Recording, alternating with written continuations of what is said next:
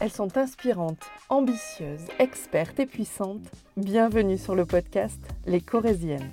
Je m'appelle Pauline Chassin et à travers ce podcast, je veux prouver que dans la campagne corésienne, dans ce coin un peu reculé de France, il y a aussi de très belles réussites, des grandes dames inspirées et inspirantes qui défendent un projet, une cause, un art ou des convictions.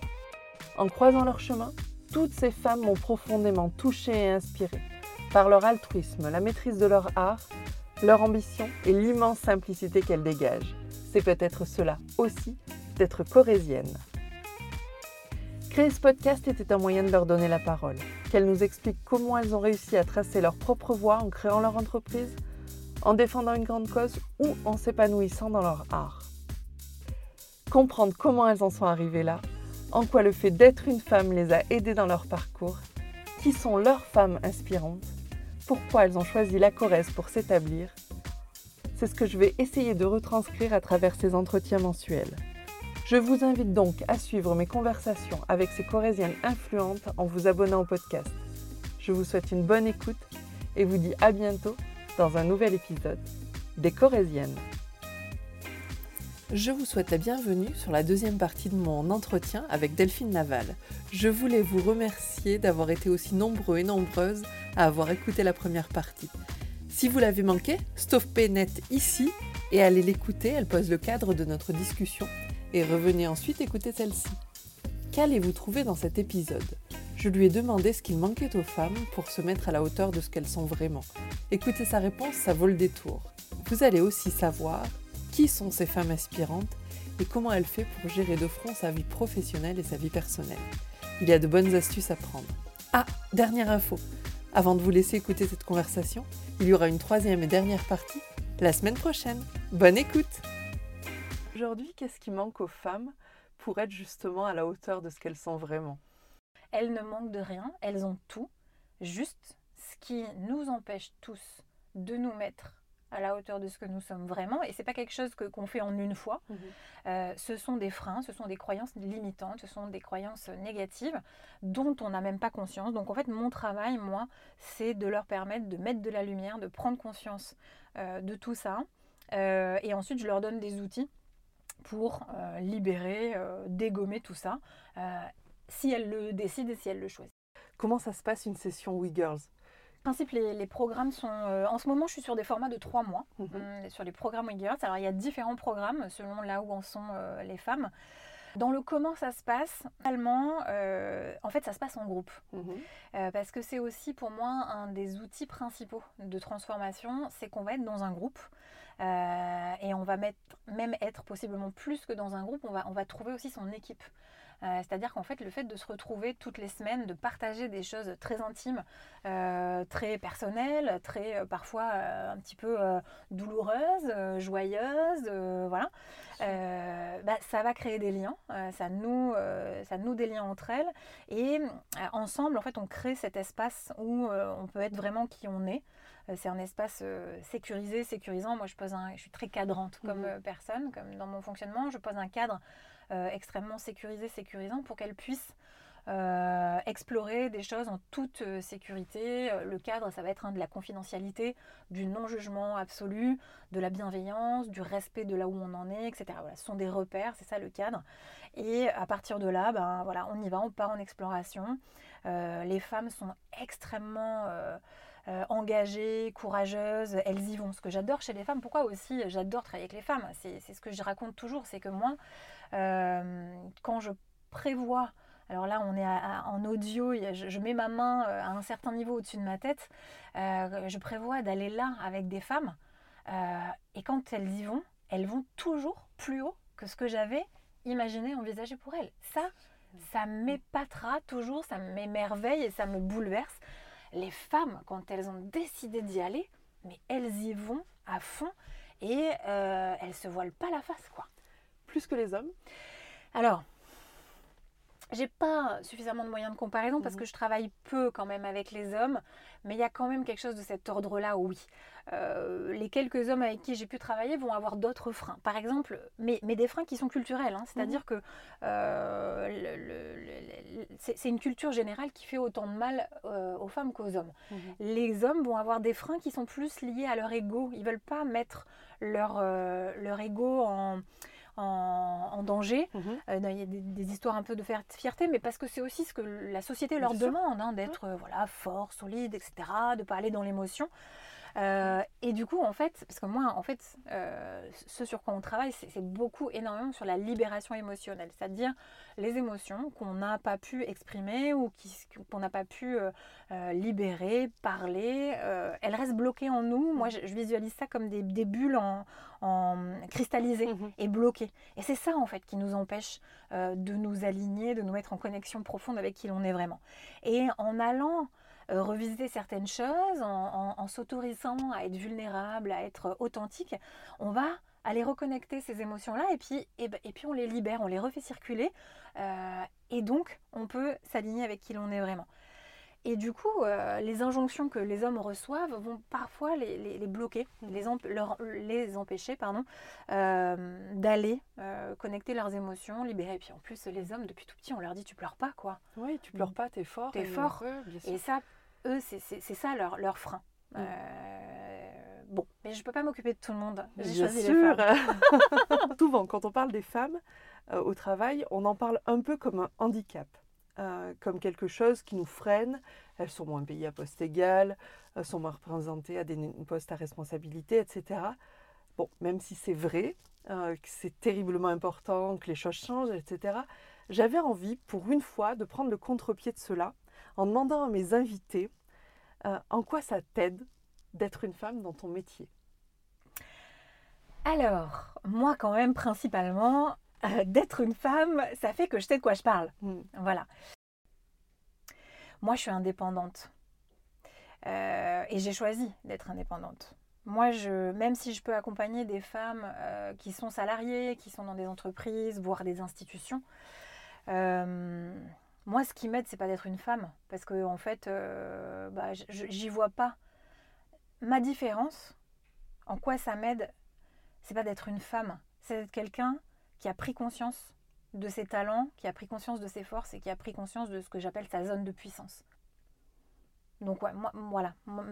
Le seul avantage que j'ai à être une femme, c'est que je travaille pour les femmes, avec les femmes. Donc euh, forcément, je sais de quoi je parle. J'ai une crédibilité de ce point de vue-là qui, est, euh, qui est immense. Euh, après, si je réfléchis... euh, En fait, j'avais réfléchi à une potentielle réponse. Ouais. Euh, L'idée, c'était plus euh, d'avoir ce vécu par rapport à, à, bah, à toutes ces injonctions de la société et de se dire, euh, je m'en suis libérée et donc je suis en capacité euh, bah, déjà de les conscientiser, de les expliquer et de dire, on est dans ce schéma-là. Attention, réfléchissez-y, voyez comment vous vous positionnez par rapport à ça. Oui, effectivement, euh, je suis la preuve vivante que ce que je propose, ça marche. Mm. C'est-à-dire qu'effectivement, euh, mon entreprise, elle marche bien, je, je grandis chaque année, euh, donc euh, fort heureusement pour mon activité, je suis la preuve vivante de, de ce que je prône. Et que oui, c'est ça aussi qui est important pour moi, je suis passée. Par ce par quoi je leur propose de passer. Et c'est aussi, je pense, ça qui fait ma force aujourd'hui, c'est que euh, quand je leur propose des trucs, je sais ce qu'elles sont en train de vivre et je peux les accompagner de façon juste parce que je suis passée par là et que je sais ce que ça peut représenter parfois d'aller euh, se poser ces questions-là, d'aller euh, conscientiser certaines choses. C'est pas un chemin qui est forcément tout le temps agréable. Hmm. Tu as été inspirée par des femmes? Tu as, voilà, Quelles sont tes inspirations aujourd'hui et pourquoi elles, elles sont tes inspirations justement? Alors j'ai adoré euh, cette question parce que à la fois elle m'a fait beaucoup réfléchir, mais enfin surtout elle m'a euh, obligée à me demander si j'allais te donner ma réponse. Parce que encore une fois, euh, c'était, je me suis rendu compte que c'est pas, que- c'est quelque chose que je n'ai jamais osé dire. Euh, en fait, personne ne m'inspire. Je veux dire, personne ne m'inspire de façon permanente Mm. à vie. Euh, je comprends pas cette idée. Moi, Mm. Delphine Laval, hein, elle, euh, voilà, c'est aussi par rapport à moi comment je fonctionne. Pour deux choses. Parce que pour moi, l'idée de quelque chose de permanent me paraîtrait figé. Et que, euh, voilà, moi je suis permanent, en permanence en évolution. Euh, donc en fait, il y a des gens qui vont m'inspirer à un moment donné. Et puis, euh, je lis un truc, j'entends quelqu'un, hop, ça va m'inspirer. Ça va faire bouger quelque chose en moi. Et donc, je deviens une nouvelle personne, une Mhm. nouvelle femme, qui du coup va être inspirée par autre chose. Et je passe à l'étape suivante, etc. Ça. Donc, je ne suis pas inspirée par euh, des personnes depuis 10 ans, etc. Euh, et la deuxième chose, euh, souvent en fait, mais là je pense que c'est par rapport à ce qu'on a l'habitude d'entendre, en tout cas moi, ce que j'ai l'habitude d'entendre, qu'est-ce qui t'inspire Alors, Steve Jobs, Michelle Obama, etc. Mais ça, c'est des figures, entre guillemets, inspirantes que je trouve écrasantes. Si Oui, c'est sûr. d'être inspiré par quelqu'un. Alors peut-être ça inspire des gens, hein, peut-être c'est pas c'est pas des bonnes euh, des bon- bons exemples, mais je, je trouve écrasante l'idée d'être euh, d'admirer peut-être de façon trop importante quelqu'un. euh, je vais donner cette image qui est tout en haut de l'escalier Mhm. et nous on est tout en bas. Et, et si les marches, si la marche est trop haute, je trouve personnellement que ça ne permet pas de se mettre en mouvement. Mm. Moi, ce que j'adore, et c'est pour ça que j'ai dit un grand oui tout de suite à ton podcast, c'est que j'ai senti que dans ton idée, enfin en tout cas dans la proposition, c'est, c'est d'aller voir, d'aller écouter aussi des femmes qui sont pas si loin que ça de nous. Et ça, je le retrouve dans les événements que j'organise. Je fais toujours intervenir des femmes, où qu'elles en soient. Et les trucs qu'on me re- renvoie des, des événements, c'est Ah, mais moi, c'est en entendant une telle, c'est en entendant une telle. On vient jamais me parler de ce que moi j'ai dit ou ce que j'ai posé comme question. Et c'est tant mieux. C'est on est inspiré par des gens qui nous ressemblent à un endroit et qui vont nous autoriser à bouger à cet endroit-là et on va passer à autre chose. Après, je suis inspirée. Qu'est-ce qui va m'inspirer moi En fait, et et je suis allée rechercher du coup, c'est quoi l'inspiration? Et la définition, c'est il y a une idée de souffle créateur. Qu'est-ce qui m'insuffle? Quelque chose de l'ordre de la créativité qui, qui me permet de me créer, de créer des choses, quelque chose qui va être fertile. Eh ben moi, c'est des personnes qui vont me parler vraiment d'elles, qui vont être dans l'authenticité, dans la vulnérabilité. Donc, encore une fois, c'est pour ça que je suis là. C'est pour ça que j'ai eu envie de dire un grand oui à, à ce que tu proposes. Pour moi, la vulnérabilité, c'est d'une puissance inouïe.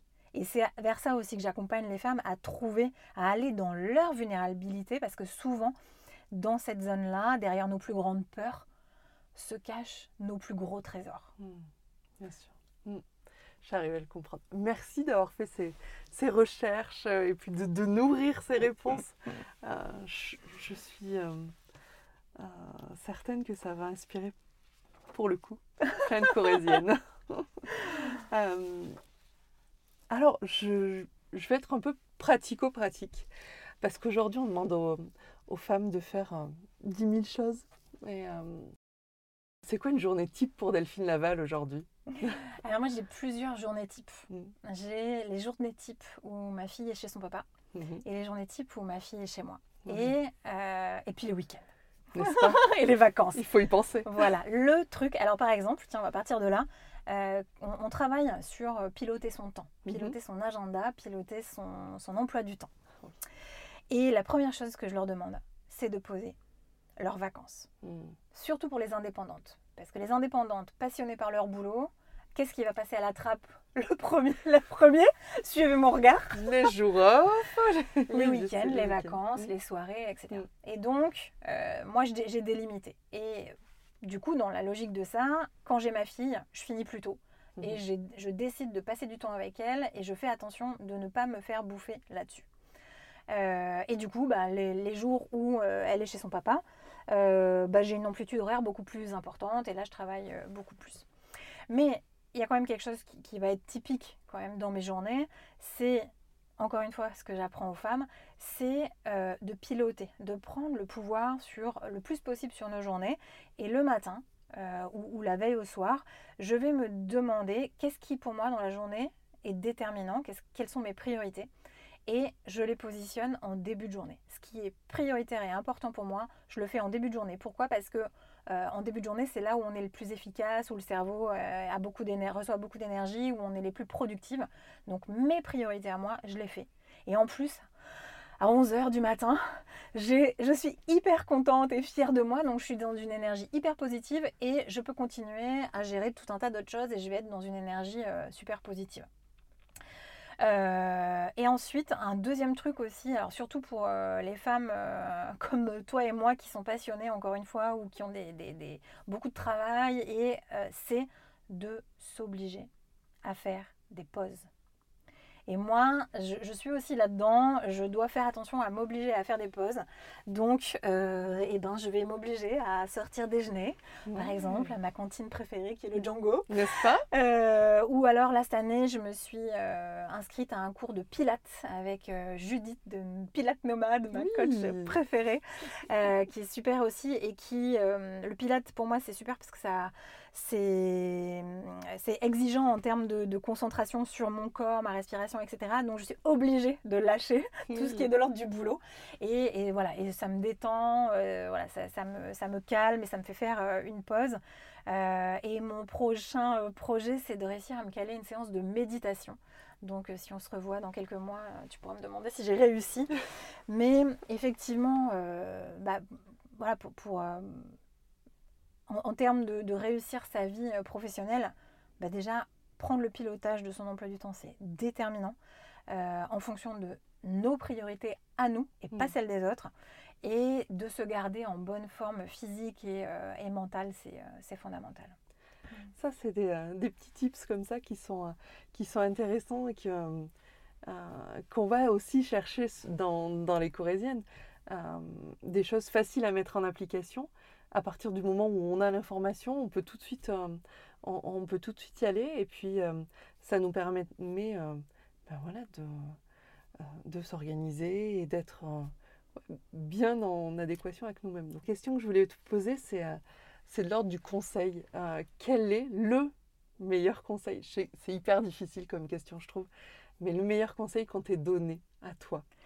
Alors, ma réponse à ça, alors c'est pas vraiment un conseil qu'on m'a donné, mais mm. c'est quelque chose que j'ai éprouvé. Mm. C'est ne donne pas de conseils, pose les bonnes questions.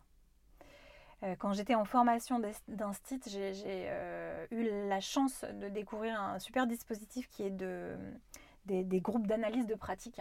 Mm-hmm. Et euh, c'est une des choses les plus puissantes qui m'ait fait avancer. C'est ce qui va être du co-développement, c'est ce qui va être du mastermind, plus mm. dans le monde de l'entreprise.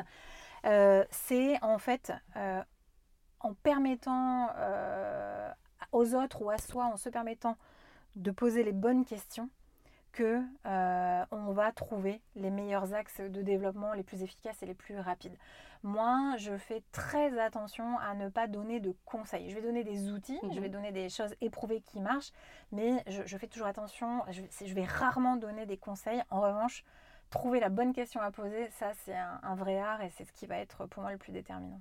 Ouais, c'est et pour arriver à cela, effectivement, il faut, euh, faut, avoir des outils, il faut avoir un cheminement de pensée.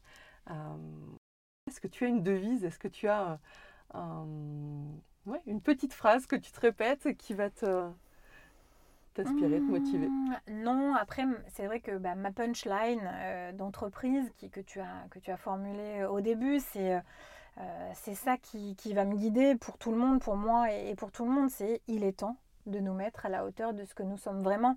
Et, euh, ça, comme je te disais tout à l'heure, c'est pas un truc qu'on fait une seule fois, une bonne fois pour toutes. C'est on est en permanence en évolution. Et où est-ce que je peux me rapprocher encore plus de ma puissance, de mon talent, euh, euh, voilà, qu'est-ce que, tiens, est-ce que j'observe là que j'ai encore un frein, une croyance limitante, et si je fais péter ça, où est-ce que je peux aller? Et en fait, on se rend compte qu'on peut toujours aller plus haut. Alors attention, quand je dis plus haut, la question de la hauteur, il euh, n'y a aucune notion de hauteur, euh, euh, de supériorité. Mmh, c'est par rapport à nos propres critères et c'est par rapport à qui l'on est vraiment soi en fait. pareil, la réussite professionnelle pour moi, on, l'aborde, c'est pas selon mes critères ou des critères prédéfinis par des gens, c'est les critères de chacune. Il y en a pour certaines, ça va être de gagner beaucoup d'argent, c'est ok. Et ça, on va travailler sur, sur ce truc-là hein, qui peut être très compliqué pour les femmes de parler d'argent, d'accepter de gagner beaucoup d'argent. Ça, c'est mhm. un des plus gros euh, blocages parce que là, on est plus de l'ordre même du blocage parfois. voilà, il y, en a, y en a qui, qui vraiment, ça, ça, va faire pleurer d'envisager de, gagner beaucoup d'argent. Et c'est culturel, c'est quelque chose sur lequel il faut aller beaucoup bosser. Euh, mais pour d'autres, la réussite professionnelle, ça va être réussir à installer un équilibre avec vie familiale, vie professionnelle, d'avoir du temps pour leurs enfants, pour leur famille ou pour d'autres choses, pour d'autres passions, pour des engagements associatifs, pour des... Voilà. Euh, c'est à chacune aussi d'identifier et de définir ses critères. Et moi, elles fixent le cap et moi je les accompagne là-dedans. Oui, tout à fait. Elles ont tout un challenge différent. Hmm. Euh, il va falloir que je les reçoive. Hein. je te donnerai ma liste. C'est ça. Ah oui, j'en ai, il y en a beaucoup de très inspirants. Oui, mais ça j'imagine. Un grand merci d'avoir écouté cet épisode des Corésiennes. Plusieurs informations avant de terminer. Vous pouvez retrouver les liens vous permettant de contacter mon invité dans les notes de l'épisode. Faites-lui un retour, je suis certaine qu'elle en sera ravie. Deuxième chose qui est extrêmement important pour moi, si le concept des Corésiennes vous plaît et que vous avez envie de me soutenir, je vous propose de me laisser un commentaire et une note 5 étoiles sur Apple Podcast.